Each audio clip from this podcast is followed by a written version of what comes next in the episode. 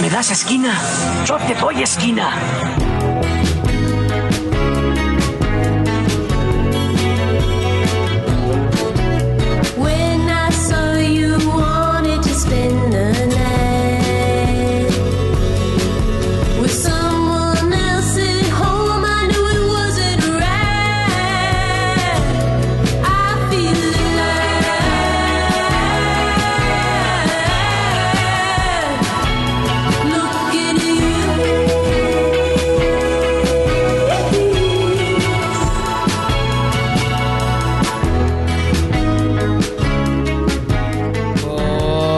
Tal? Sean todos ustedes bienvenidos a una edición más de su programa de cine favorito. Aquí les habla Mickey Brijandes y como siempre les doy las gracias por sintonizar un episodio más de este maravilloso show.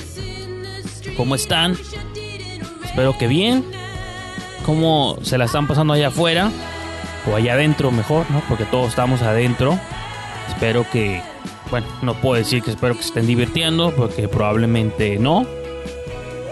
Pero pues espero que estén pasándolo a lo mejor que puedan estarla pasando en este momento, ¿no?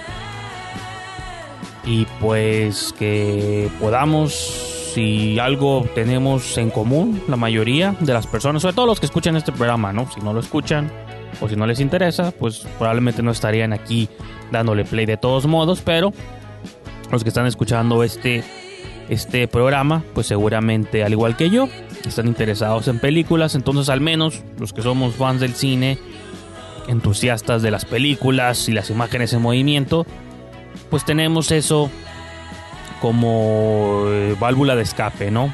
Ver películas, ver entretenimiento, ver un montón de cosas. Y pues eso es lo que vamos a comentar el día de hoy. Eh, voy a platicar, eh, tener la sección habitual que se ha estado convirtiendo pues, en una constante en estos shows donde no hay estrenos nuevos. Vamos a repasar cuáles fueron las películas que se estrenaron un día como hoy, pero hace 10 años, eh, un lejano 10 de abril del 2010. Vamos a ver un poco pues las movies que salieron esa semana. Y también pues vamos a comentar rápidamente un montón de estrenos, unos que tengo arrastrando desde la semana pasada, que decidí guardar para este show. No ha habido muchos cambios muy distintos. ¿Se acuerdan? La semana pasada les leía eh, la lista actualizada de estrenos que se habían movido pues de fecha, pospuesto, cancelado, indefinidos. Creo que el único anuncio que hubo esta semana fue de Disney también, sobre su película Soul, una película animada, eh, que la pasaron a noviembre y, y no más, ¿no? De momento todo apunta que va a salir en las fechas anunciadas. Yo dudo a veces de todo eso. Wonder Woman sigue sacando publicidad, sacaron nuevas portadas de Empire Magazine, sacaron en su interior imágenes pues de producción. También la película que digo, ambas me tienen emocionados, pero creo que muchos niveles más arriba, la que me tiene más emocionado, creo que también es de Warner, es este Duna de Denis Villeneuve. También sacaron, están sacando un montón de imágenes con Zendaya, Rebecca Ferguson, Jason Momoa, Oscar Isaacs, Javier Bardem, todo este cast estelar, ¿no? Y aparte digo, no hay ninguna estrella más grande para mí aparte que Denis Villeneuve, es el mejor director ahorita trabajando allá afuera haciendo estos blockbusters y bueno, no necesariamente blockbusters, ¿no? Porque películas como Sicario y eso tal vez no entran en esa categoría, pero saben a lo que me refiero, ¿no? Pues están sacando imágenes, esa tiene fecha de estreno para diciembre, no la han movido, entonces pues hacemos como changuitos, ¿no? Para que todas esas películas salgan en sus fechas anunciadas y que no tenga que haber otro movimiento de último minuto, pero cualquier otra información que se propague pues en la industria respecto a estos estrenos, pues aquí se la estaremos comentando. Eh, vamos a ir ahorita en unos segundos a nuestra primera pausa del programa, el primer interludio musical. Solo quiero hacer una pequeña corrección de un link que di la semana pasada. Mencioné que si querían dejar su mensaje de voz aquí al show con sus comentarios, opiniones, este, lo que sea, eh, les di un link que era anchor.fm diagonal brijandes diagonal message. En la versión original le agregué una S al final. Dije messages, pero eh, ya lo chequé y es incorrecto. El enlace real es anchor.fm diagonal brijandes diagonal message, ¿no? Mensaje en inglés, singular. Pueden entrar ahí y sencillo, se abre una plataforma, un botón rojo, se activa el, el micrófono de su teléfono pueden dejar un mensaje de voz este, pregrabado. Me llega a mi inbox, lo escucho y en base a lo que ustedes comenten ahí, pues podemos dialogar en próximos episodios del programa.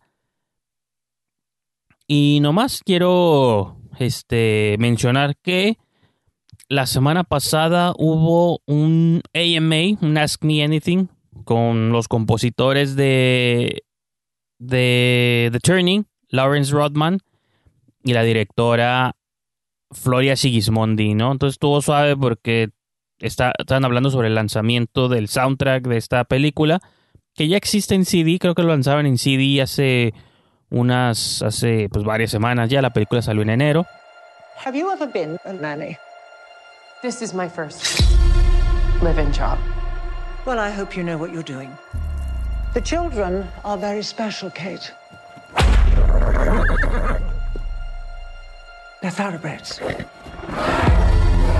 Geez, your friends must love it here. I have no friends. You have no friends? Yep, Well, you have one now.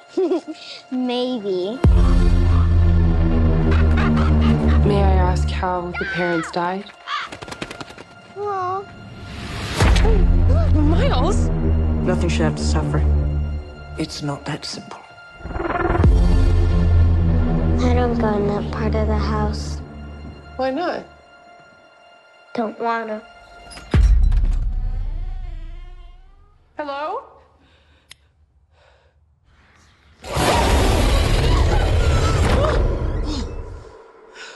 You shouldn't be in here. Esta semana o la semana pasada lanzaron la película finalmente en video on demand a la venta. En unas cuantas semanas creo que sale el Blu-ray. Y van a sacar el soundtrack en vinilo y en otros este, lugares disponibles. Ya he puesto algunas canciones del soundtrack aquí en este show. Que lo pueden encontrar en Spotify, el, el soundtrack completo. Lo que tiene de particular, y esto suave porque pues eh, participé en el AMA y tuve chance también como de elogiar a Floria Sigismondi, no en persona, pero a través de la, del contacto digital. Siento que la película de Turning fue malamente poco vista y los que la vieron malamente ninguneada y creo que es una gran película que el tiempo le va a dar su lugar.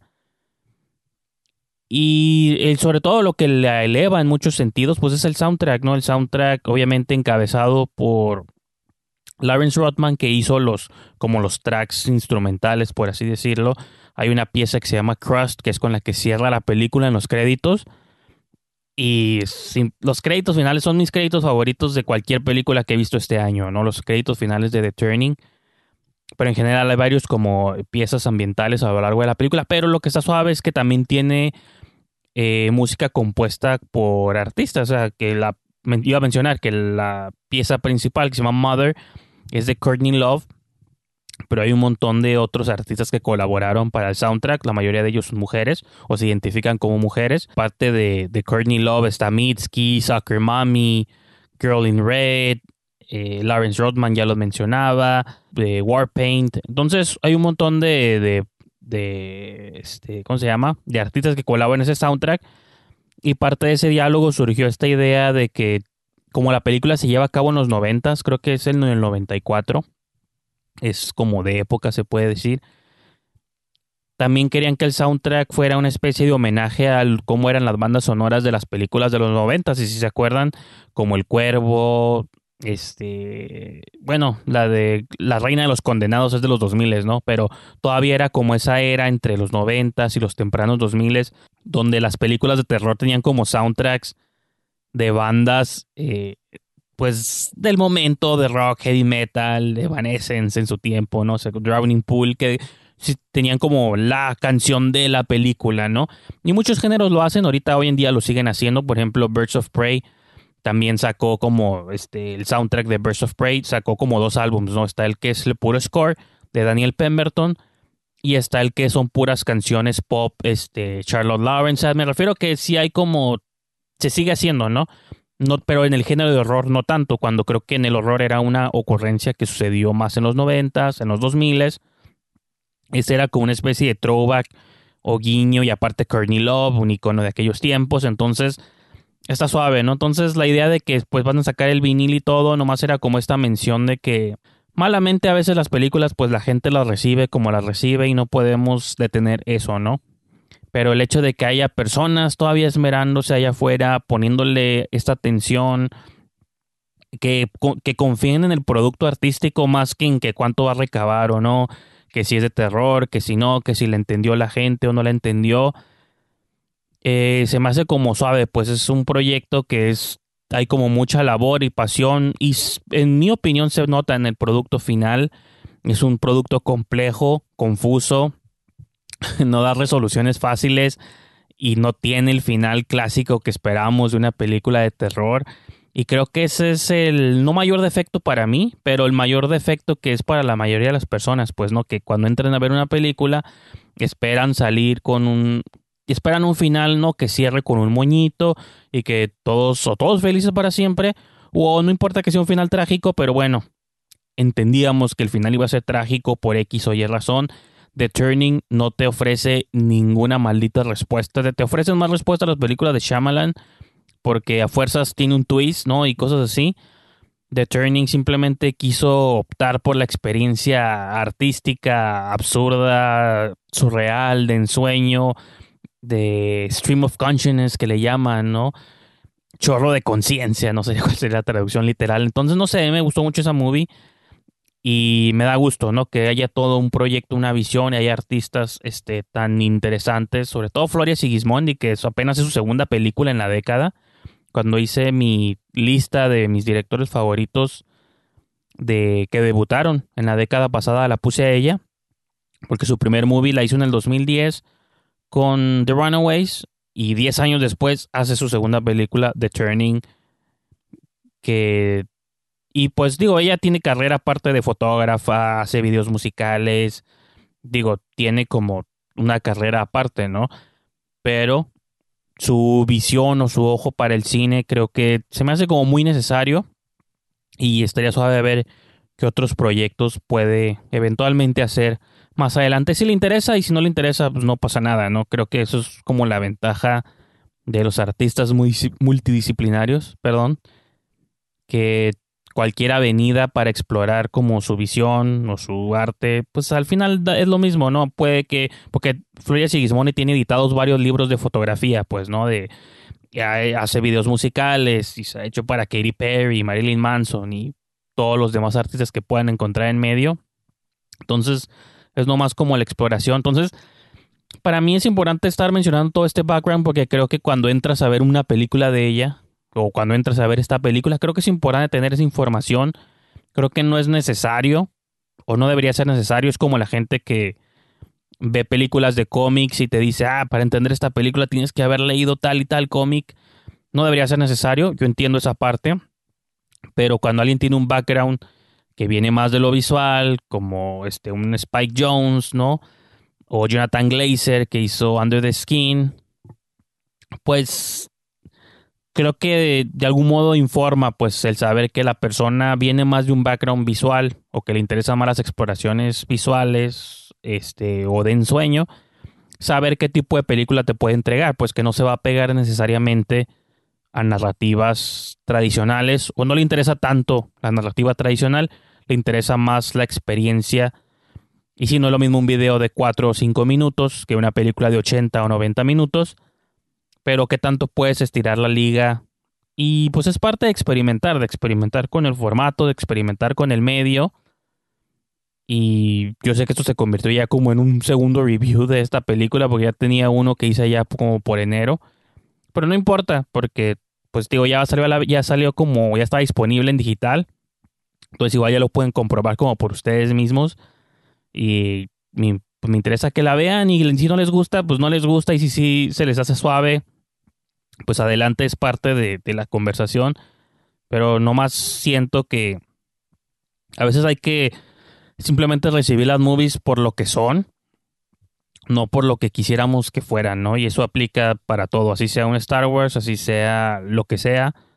Las movies hay que verlas como de quién vienen y de dónde vienen y por qué fueron hechas o cómo fueron hechas y qué pueden aportar, más allá de que si se parecen a otras cosas o nos entregan los resultados eh, pues el cine es arte, el cine es arte y si se puede experimentar con él, pues mejor, ¿no? Entonces ahora sí, vamos a ir a nuestra largamente prometida pausa y regresando, pues empezamos a desglosar cuáles fueron las películas que se estrenaron un día como hoy, pero hace 10 años.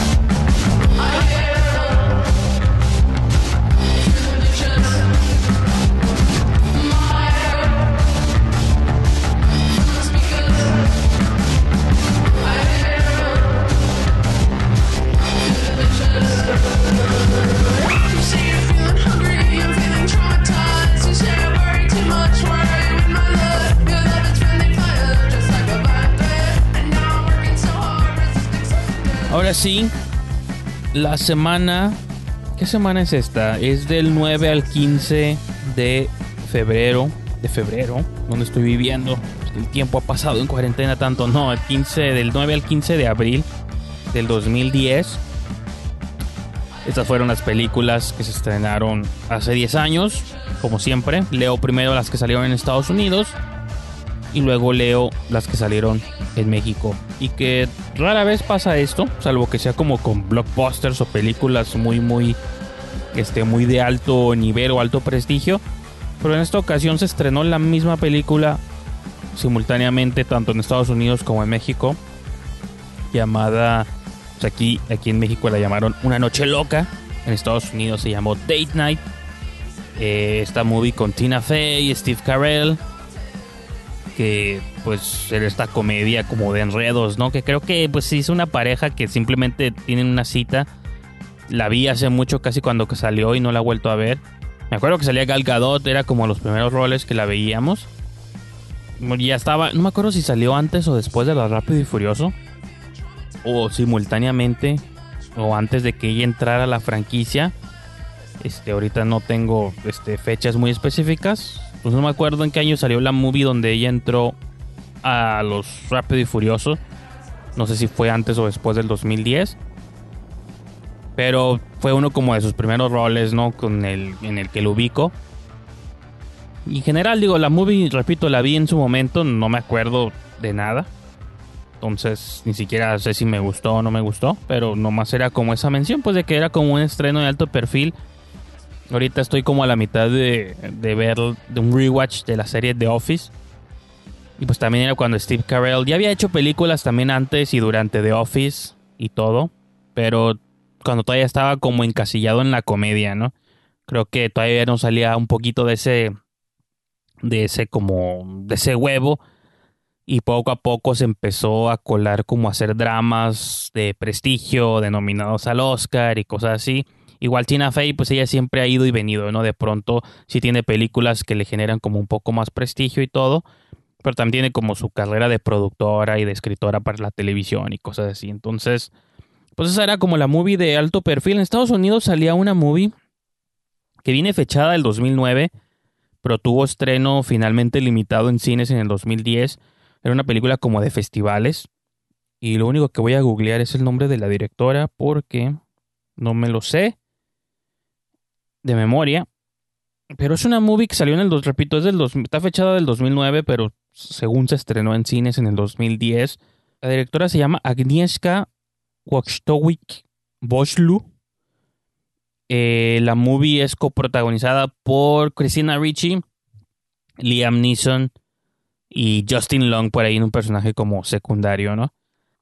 Y es la única película que hizo esta directora. En- o sea, cuando entras a su IMDb tiene esta película y un cortometraje y no tiene nada más en su carrera. Es como un poco misterioso todo esto. Y cuando ves la película también la movie te da como, te emana como una vibra muy extraña. No sé si dije el título, creo que no lo he dicho, pero la película se llama Afterlife, pero es after.life, ¿no? Que es como el más allá, pero hay un punto como en medio. Your blood no longer circulates through your body. Your brain cells are slowly. Your body's already decomposing. You're dead. I'm not dead. Oh my god. Wake up.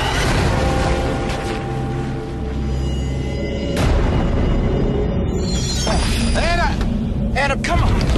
It's all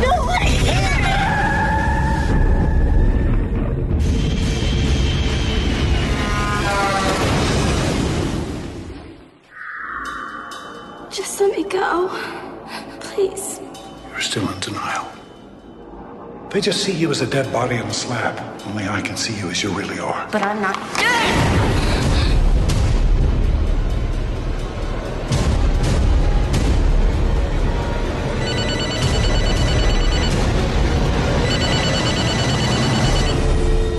I'm the only one who can hear you now. Then prove to me that I'm really dead. Eh, se pone Justin Long, Christina Ricci son una pareja, tienen como conflictos ahí maritales, en un momento se pelean, Christina Ricci se va enojada manejando, choca, se muere y termina pues en un, su cuerpo obviamente muerto termina pues en una casa funeraria, ¿no? Ahí el Undertaker es Liam Neeson, pues el hombre este que prepara los cuerpos y todo, pero cuando está preparando el cuerpo de Christina Ricci, ella despierta, abre los ojos y dice, ¿qué está pasando? ¿Qué me estás haciendo? Y Liam Neeson empieza a dialogar con ella, ¿no? Pues tú estás muerta, falleciste ayer, no sé qué. Entonces, toda la movie o gran parte de la película es un diálogo como entre él y Christina Ricci, como entre ella diciendo, pues yo no estoy muerta, sigo viva, ¿cómo es que estoy hablando?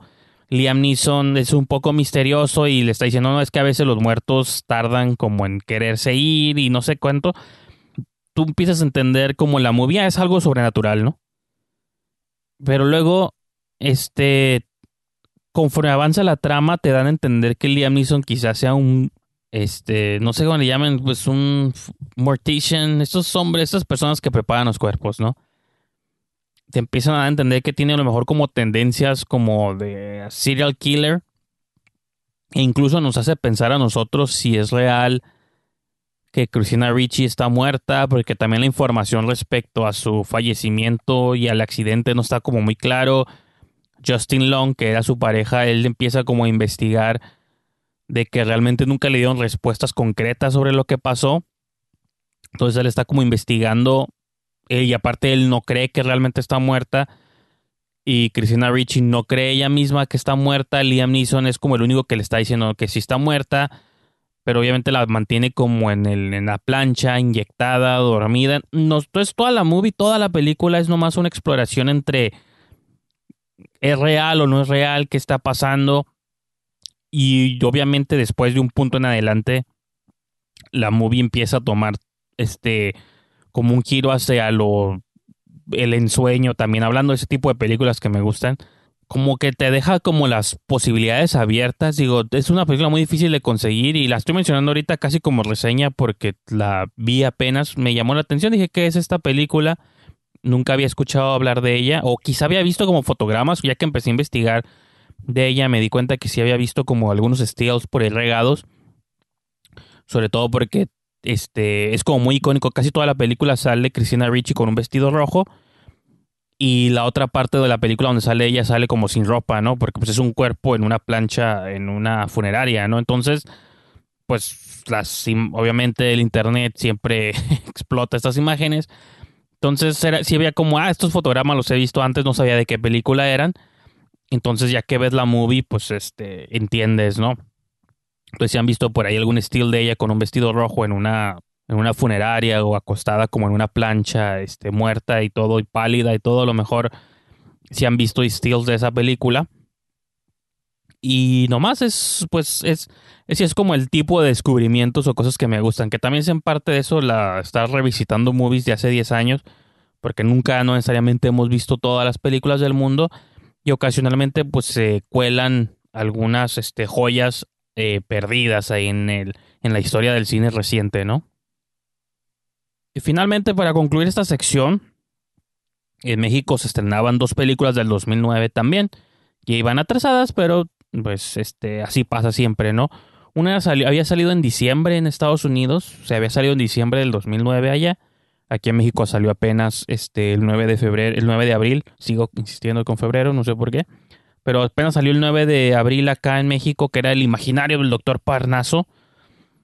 Este, esa salió eh, pues aquí en apenas de Terry Gilliam. Y otra movie que también me gusta mucho, que se había estrenado ya en Estados Unidos, aquí apenas salía, era la de Whip It, de, dirigida por Drew Barrymore.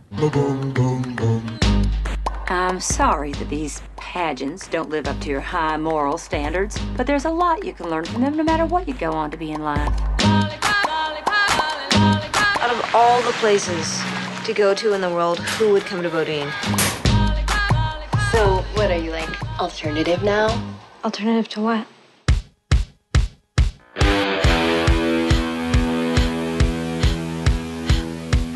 What is this? Roller derby? Ooh. Welcome to skate night at the warehouse.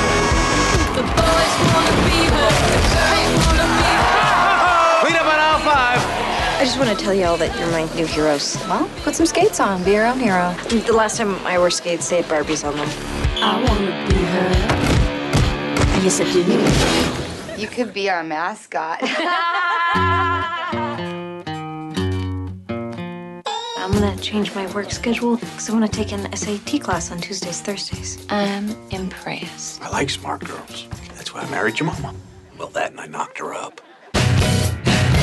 I'ma do the things that I want. Looking good, Barbie. You can make out with him, but that is it. Has anyone ever thrown up on the track before? Yeah. Get ready to meet your newest Girl Scout, Babe Ruthless! This is your SAT class? I am in love with this. I cannot take losing the chance for our kid to be happy.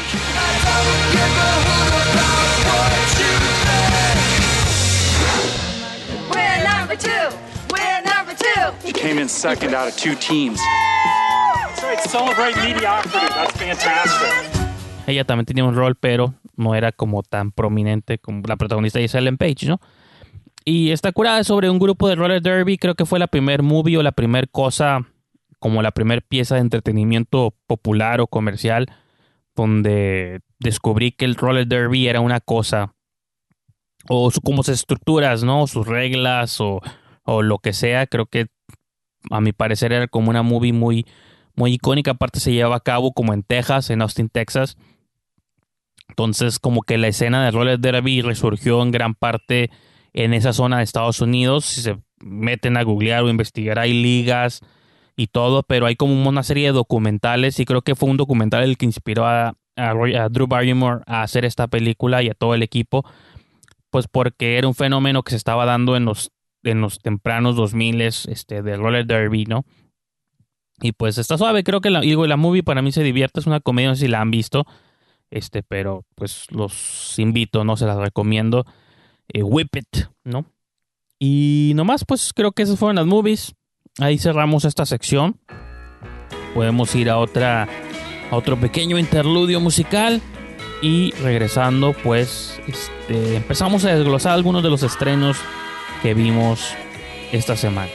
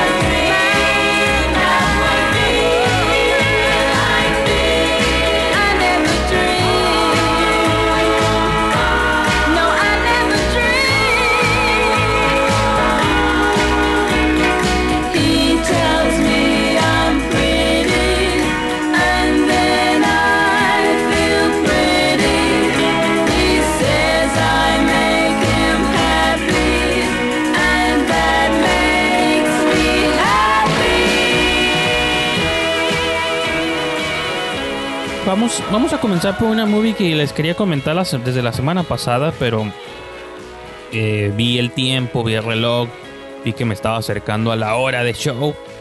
Dije, no, mejor lo guardo para el que sigue. O lo mejor me extiendo, lo mejor no. Pero dije, de todos modos, creo que la movie merita su propia discusión. Y es una movie que salió y pues todas estas ya saben cómo las pueden conseguir, ¿no? En plataformas, en páginas digitales, pues son estrenos digitales, ya no hay estrenos físicos, no hay estrenos en teatros. Entonces todas ellas están saliendo directo al internet, ¿no? Entonces esta movie se llama, es en inglés, pero ahorita les voy a traducir al español el título, Never, Rarely, Sometimes, Always, o nunca, rara vez, a veces, siempre. I didn't see you at school today. I went to the doctor. What's wrong? Girl problems. Don't you ever just wish you were a dude? All the time. This is the most magical sound you will ever hear. Down beneath the ashes and stone. I'm just not ready to be a mom. Where else could you go? Nowhere in Pennsylvania. I think you should try another place.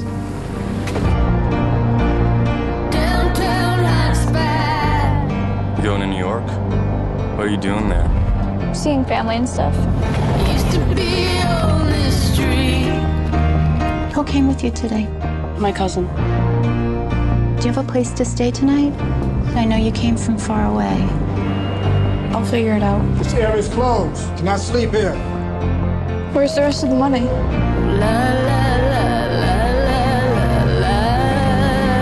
I want to make sure that you're safe.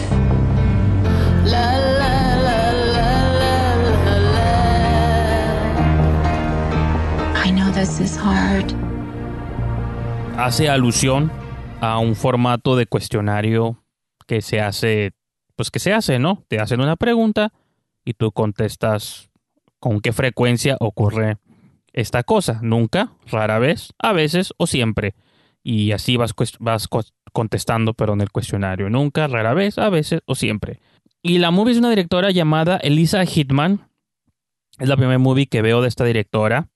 Eh, había hecho como ligero buzz esta movie en Sundance, me parece. Fue de los festivales que alcanzaron a llevarse a cabo este año.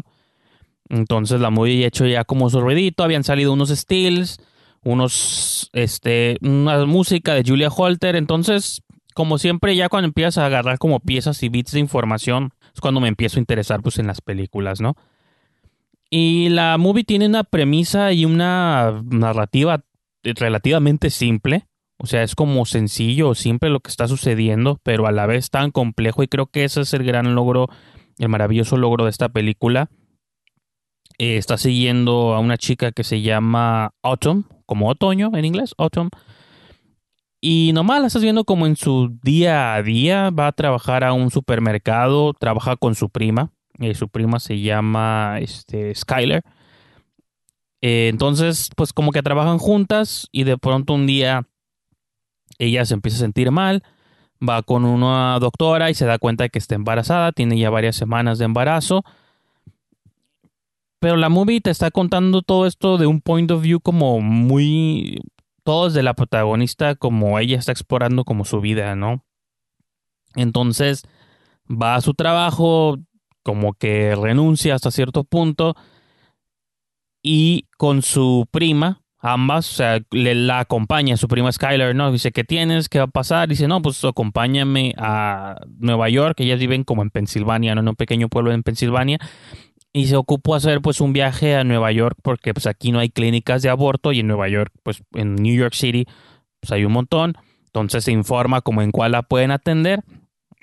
Y toda la movie o gran parte de la película es un viaje de ella de este pueblo en Pensilvania hasta una clínica de aborción en Nueva York.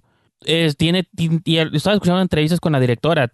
Eh, tiene como muchos tintes de road movie, pero también es una especie como de denuncia. Uh, no tan así como en tu cara, pero de algún modo sí está hablando como el estado de, de la burocracia clínica americana, eh, sobre qué problemas obviamente encuentran las sobrecuestiones no tanto morales, son como más legales, ¿no? Pero dejan que el juicio moral lo hagas tú como en tu casa, como espectador. Porque tanto la protagonista como su prima simplemente son dos chicas que apenas bordean la mayoría de edad, ni siquiera son mayores de edad, me parece. Entonces, nomás, y cómo llegan a Nueva York, están perdidos. Lo que sabe la movie es que tú estás como en tu mente dibujando los escenarios antes de que ocurran, ¿no? Creo que eso es lo que lo que se puede como uno, lo que puedo como resaltar de la movie. Me encanta, definitivamente es una de mis movies favoritas del año porque tiene una vibra, un mood como muy... Hay mucha atención al detalle, pero al detalle como de la nada, pues, ¿no? Cuando estás a punto de emprender un viaje, eh, cuando vas a un lugar que no necesariamente quieres estar ahí, pero a lo mejor no tienes alternativa, o tú a ti misma te estás este, ofreciendo como esa alternativa, obviamente, pues el eh, lo que tú sabes es que el tema del aborto nunca está como frente y al centro. Tu opinión de la movie, al fin y al cabo, creo que cae dependiendo en qué lado, pues, de ese debate, si es que es un debate en absoluto, eh, te encuentres tú como persona, porque la movie, pues, no, nomás estás viendo dos chicas perdidas en Nueva York, ¿no? Porque llegan, son chicas de pueblo, no conocen los este, manejes de la ciudad, como la idea de tomar un metro de un lugar a otro, este, dónde quedan a quedarse a dormir, tienen suficiente dinero para pagar hoteles o cuartos. Y dentro de todo eso está contándote también una historia como de amistad incondicional. Porque la prima Skyler está acompañando todo el tiempo a Autumn y es como, pues sí, lo que tú digas, nos quedamos a dormir aquí en las bancas de la estación del metro, eh, ocupas esto, pues te acompaño, tienes hambre, o sea, como que sí, eh, otro elemento fuerte para mí es ese como el de la amistad incondicional entre, puede decirse dos personas, pero también puedo decir como dos mujeres, claramente, dos adolescentes.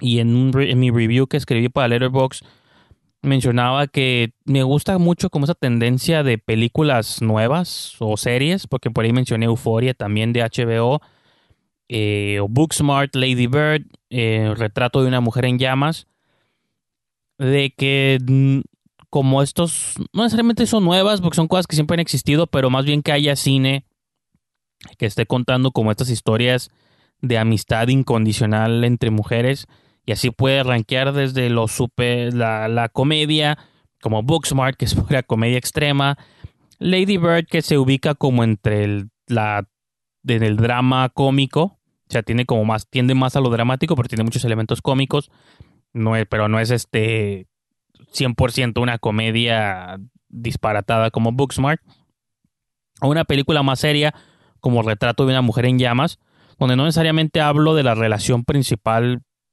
porque hay como dos, todos ubicamos a las dos mujeres del póster, ¿no?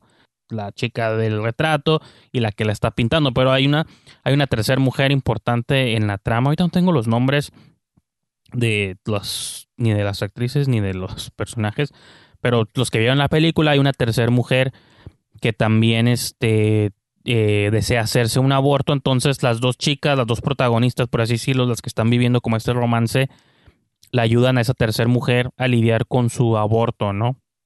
Y se, desarrolla como una amistad también muy interesante, pues es a lo que me refiero. Y Euforia, también el programa de televisión de HBO te lo lleva todo como a los extremos o cómo se desarrollan estas, estas relaciones en situaciones extremas. Pero también, entonces creo que hay como una gama de un cine muy interesante que está explorando todo esto. Y creo que esta película entra como a ese canon reciente, ¿no? También como el hilo en común de todo esto es que todas estas son películas hechas por directoras. Pues últimamente está como esta discusión, ¿no? De que si el género influye o no detrás de una visión artística y de una dirección. Unos dicen que sí, unos que no debería. Eh, pero yo creo que naturalmente y no solamente el género, es como la nacionalidad, la edad. No es lo mismo una película de un director de 70 años con la película que hace alguien de 25 años, ¿no? De 30. Hay diferentes energías. Entonces, eh, yo sí creo que es importante, obviamente, el ojo del artista. Aparte, como fiel adepto de la idea de que el cine o de que las películas son productos, son productos de arte. Hasta los productos comerciales creo que son productos artísticos, ¿no? Porque aunque los evaluemos como una cosa, cuando recordamos las películas dentro de 30, 40 años, no las recordamos como por su box office, ni por cuánto dinero hicieron esto y lo otro, ni cuánto costaron necesariamente. Las películas se recuerdan o pasan a la historia como productos artísticos, ¿no? Unos pasan mejor que otros, unos no tanto, unos se vuelven relevantes luego, sin querer, y otros no, o sea, son como son este, productos artísticos, ¿no? Pero lo que, donde siento yo que entra la importancia de, del género y todo esto, pues es que para empezar, pues son puntos de vista naturalmente distintos. Y pues nomás creo que, digo, es una, una gran movie. Los invito a que la, la, busquen. Repito, se llama Never, Rarely, Sometimes, Always. Nunca, rara vez, a veces, siempre, ¿no? Que no creo que exista en México todavía. Pero pues ahí se, ahí se los pongo afuera la, la opinión. No creo que y cuando digo no es que sea para todos, no es porque sea algo supervisarlo, sino porque luego he leído muchos comentarios de que está aburrido y que no pasa nada y que nomás estás viendo a dos chicas perdidas en Nueva York. Y pues sí, eso es, eso la movie, pues entonces tiene como elementos hasta de Bumblecore, pero hace como su propia cosa. Es como muy dulce a veces, pero en otros momentos como muy amarga. Es una movie sobre la empatía y nunca se me olvida ese quote de Jennifer Kent cuando hizo The Nightingale, que le pregunté, decía ella de que las películas, a ella le interesa hacer películas para generar empatía, ¿no? Que siente que eso es algo de pronto como perdido entre las personas. ¿Y qué más? Pues creo que el programa de hoy va a ser como especial de directoras, porque pues al principio incluso terminé hablando de Floria Sigismondi, ¿no? Luego hablé de Agnieszka, la directora de Afterlife. Ahorita hablé de Lisa Hitman. Y las otras dos películas que traigo aquí también son de directoras. Eh, la sección rítmica, The Rhythm Section, de Reed Morano. Y Sea Fever de. ¿Cómo se llama la directora? Aquí, Nisa Hardiman. Entonces, pues, no sé, sin querer terminó siendo un show especial de directoras. Eh, bueno, vamos a hablar de Rhythm Section de Reed Morano. I lost my family three years ago. It wasn't an accident. There was a bomb on that plane. I need your help to find the ones who did this. I've got nothing to lose. What about your life? What about it? I'm going to say this once. Even if you succeed, it won't be worth it.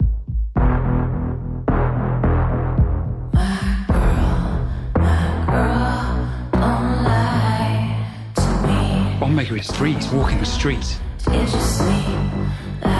You promised me you won't do nothing silly.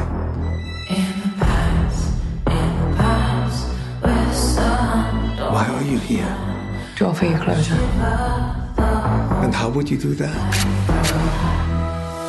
Violently.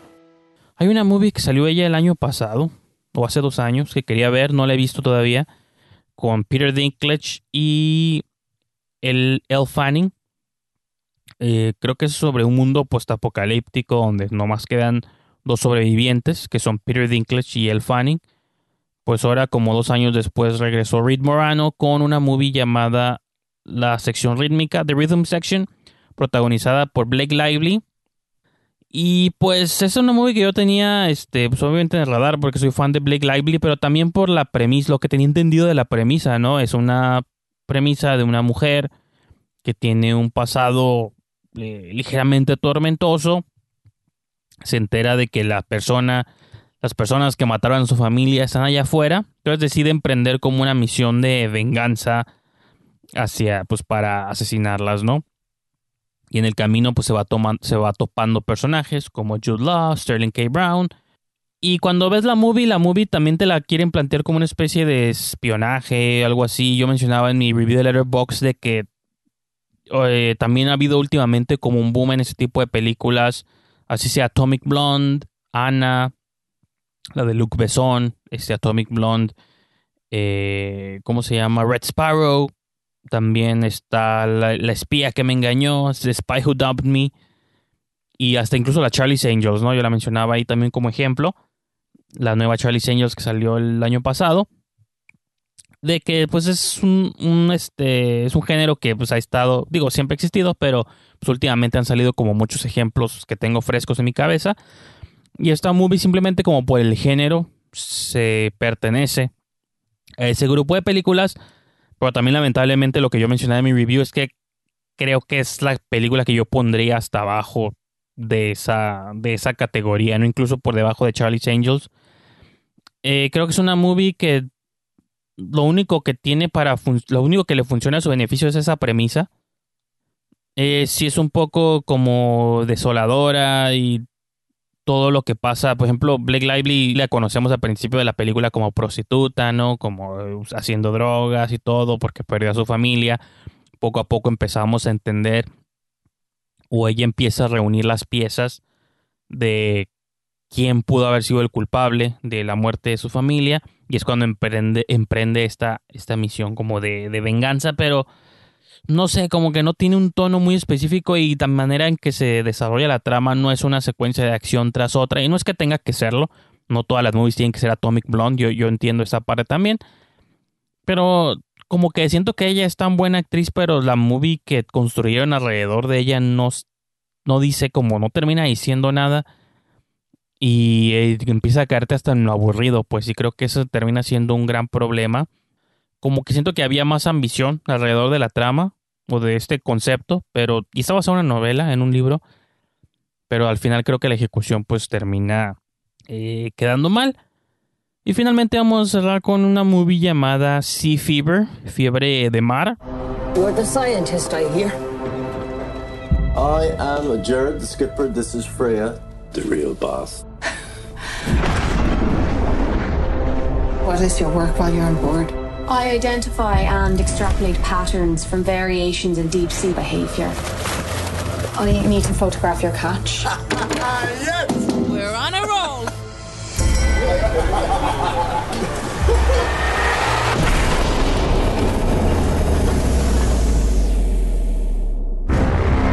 Something's wrong.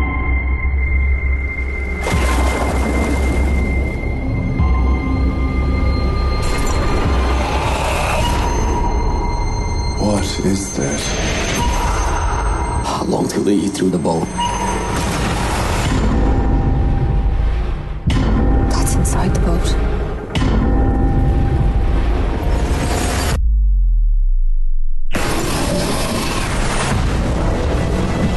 It went into the water. We're all vulnerable to get infected. I can't see. I want you to test all of us. Y pues si se acuerdan de la premisa de The Cabin Fever en, el lejano 2002 del señor Eli Roth, pues era que un grupo de personas que estaban en una cabaña en el bosque, se infectaban de una cosa extraña y empezaban a convertirse, a carcomerse y convertirse como en muertos en vida, ¿no?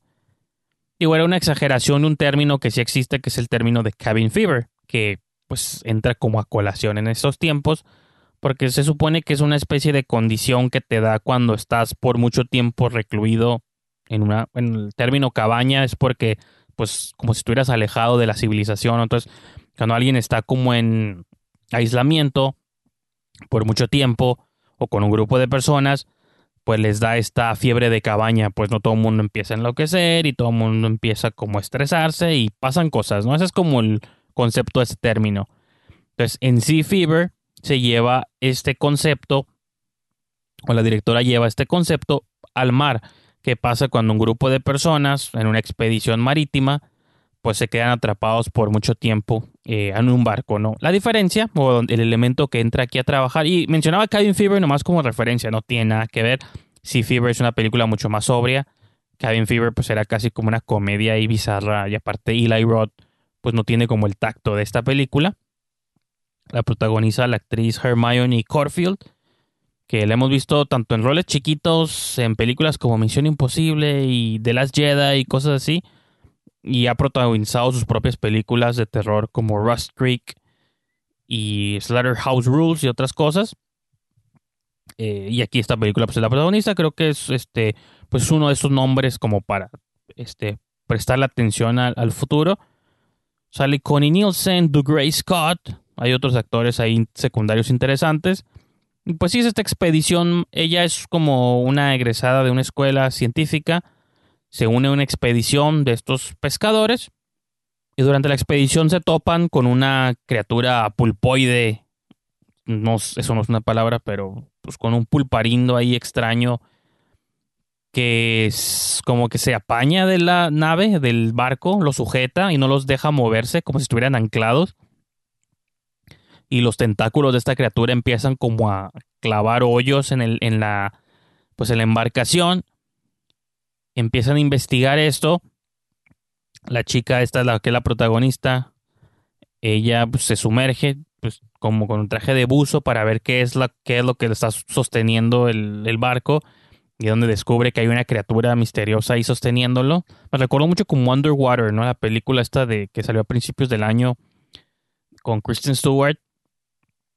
Digo, la otra era más ciencia ficción, más acción. Esta movie no es tanto, es más un drama de género, pero es como esta idea de que en el mar hay criaturas extrañas que interactúan de maneras extrañas, ¿no?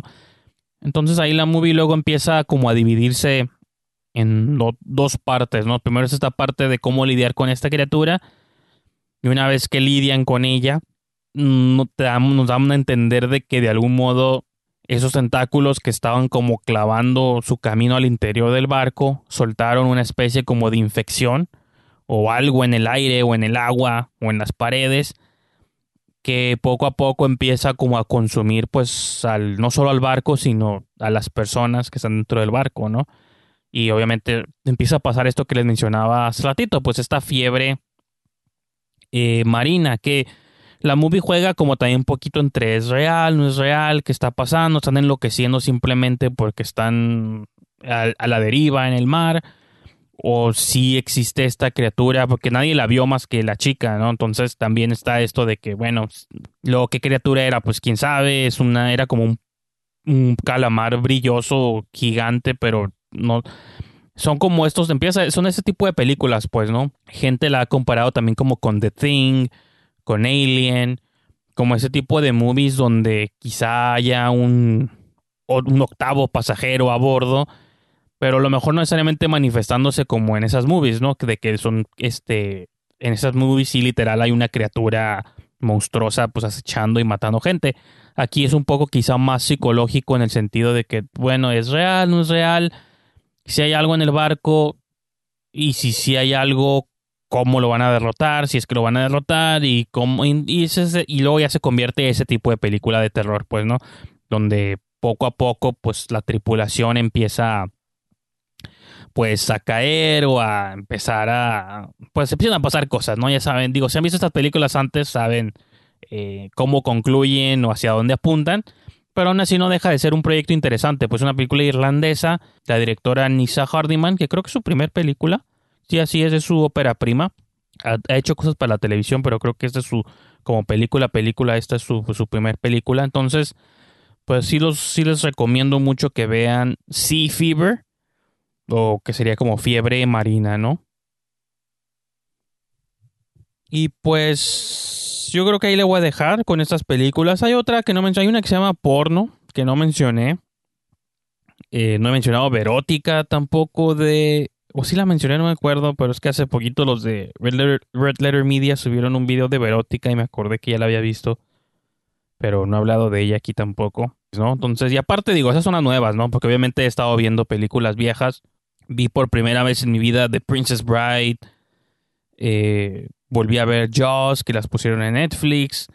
Que más vi Once Upon a Time in Hollywood por millonésima vez, la volví a ver. Hoy vi una muy bien suave en Netflix de que se llama Five Element Ninjas. O los cinco ninjas de los elementos, o no sé cuál sería la traducción. Es una película de artes marciales súper impresionante. ¿Qué más vimos? La comedia romántica What If. Eh, no sé, pues un montón de cosas, ¿no? Digo, siempre me la paso viendo movies. Aquí hablo más de las más nuevas. Igual si les gustaría o prefieren que de pronto hable de películas viejas o clásicas, pues también siéntanse libres ahí de sugerirlo o recomendarlo.